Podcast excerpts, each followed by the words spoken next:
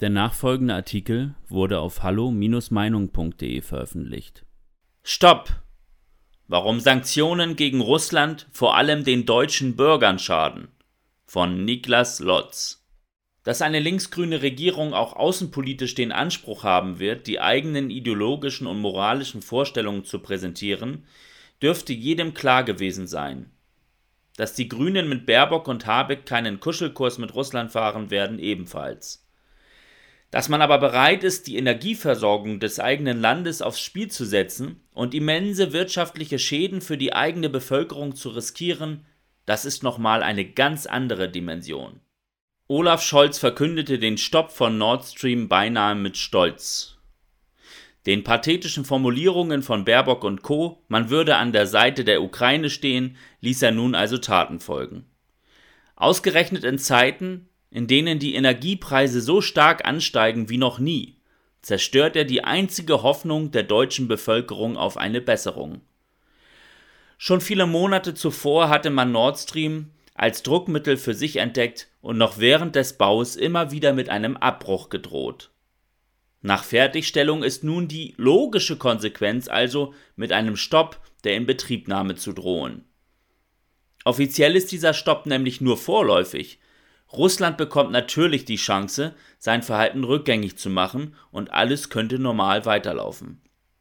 Wer das jedoch für eine ernsthafte Option hält, der verkennt die Realität. Nord Stream 2 zu stoppen, ist für Deutschland bildlich gesprochen wie sich ins eigene Bein zu schießen. Denn auf Abhilfe bei explodierenden Energiepreisen ist vor allem die deutsche Bevölkerung angewiesen. Die gescheiterte Energiewende mit dem Abschalten von Atomkraftwerken hat uns in eine Lage manövriert, in der wir von Russland abhängig sind. Das kann man schlimm finden oder auch nicht, ist es die politische Realität, in welche wir von Politikern hineinmanövriert wurden. Energieversorgung, Logistik, Handel und letzten Endes auch die gesamte Wirtschaftslage und Arbeitsmarktsituation in Deutschland verändert sich zum Negativen, wenn Russland kein Partner, sondern ein Feind ist. Und soweit ist zumindest die Medienlandschaft in Deutschland schon. Denn Bild stellte klar, dass Putin ab jetzt unser Feind ist. Damit an dieser Stelle keiner auf falsche Gedanken kommt. Es gibt mehr als genug, was man an Putin und seiner politischen Linie kritisieren kann, ja sogar scharf verurteilen kann. Aber das sollte uns nicht so blind und aktionistisch dazu verleiten, ihn als unseren Feind auszurufen, mit allen damit verbundenen Konsequenzen. Denn diese Konsequenzen sind so massiv, dass man sie sich jetzt noch gar nicht vorstellen mag. Frieden gibt es nur mit und nicht gegen Russland. Das ist ein Satz, den man in der öffentlichen Debatte schon oft genug gehört hat. Tatsächlich ist es genau so, denn langfristig wird man in einer globalisierten Welt nicht umhin kommen, mit allen Parteien eine Koexistenz aufzubauen und im Dialog zu bleiben.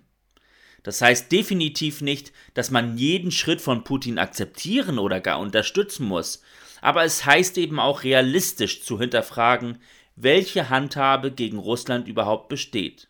Sanktionen zu verhängen, die wie Wirtschaftsminister Robert Habeck selbst zugibt, auch die deutsche Wirtschaft stark treffen, ist jedenfalls keine Handhabe gegen Russland, sondern eine gegen die eigene Bevölkerung. Habeck sprach selbst davon, explodierende Gaspreise zu befürchten. Gegenmaßnahmen nannte er aber keine.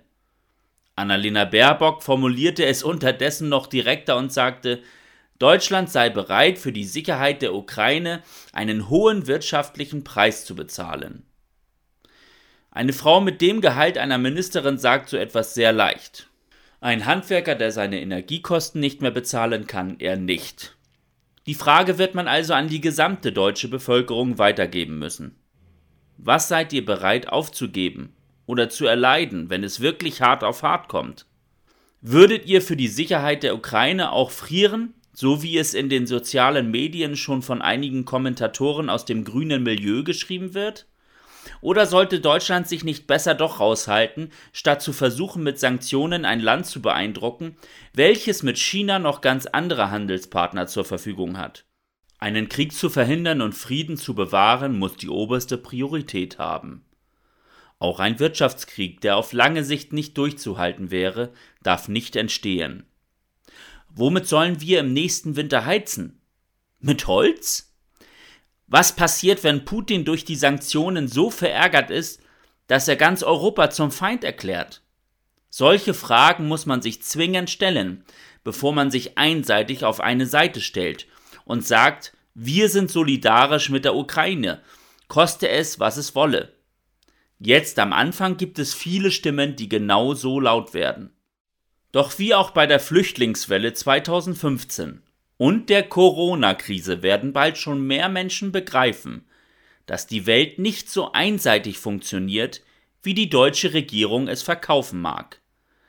Dann könnte es nicht nur für die Ampelregierung ungemütlich werden. Weitere Beiträge finden Sie auf hallo-meinung.de. Wir freuen uns auf Ihren Besuch.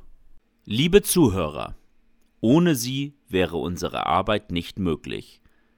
Alle Informationen zu unserer Kontoverbindung finden Sie im Begleittext. Herzlichen Dank für Ihre Unterstützung.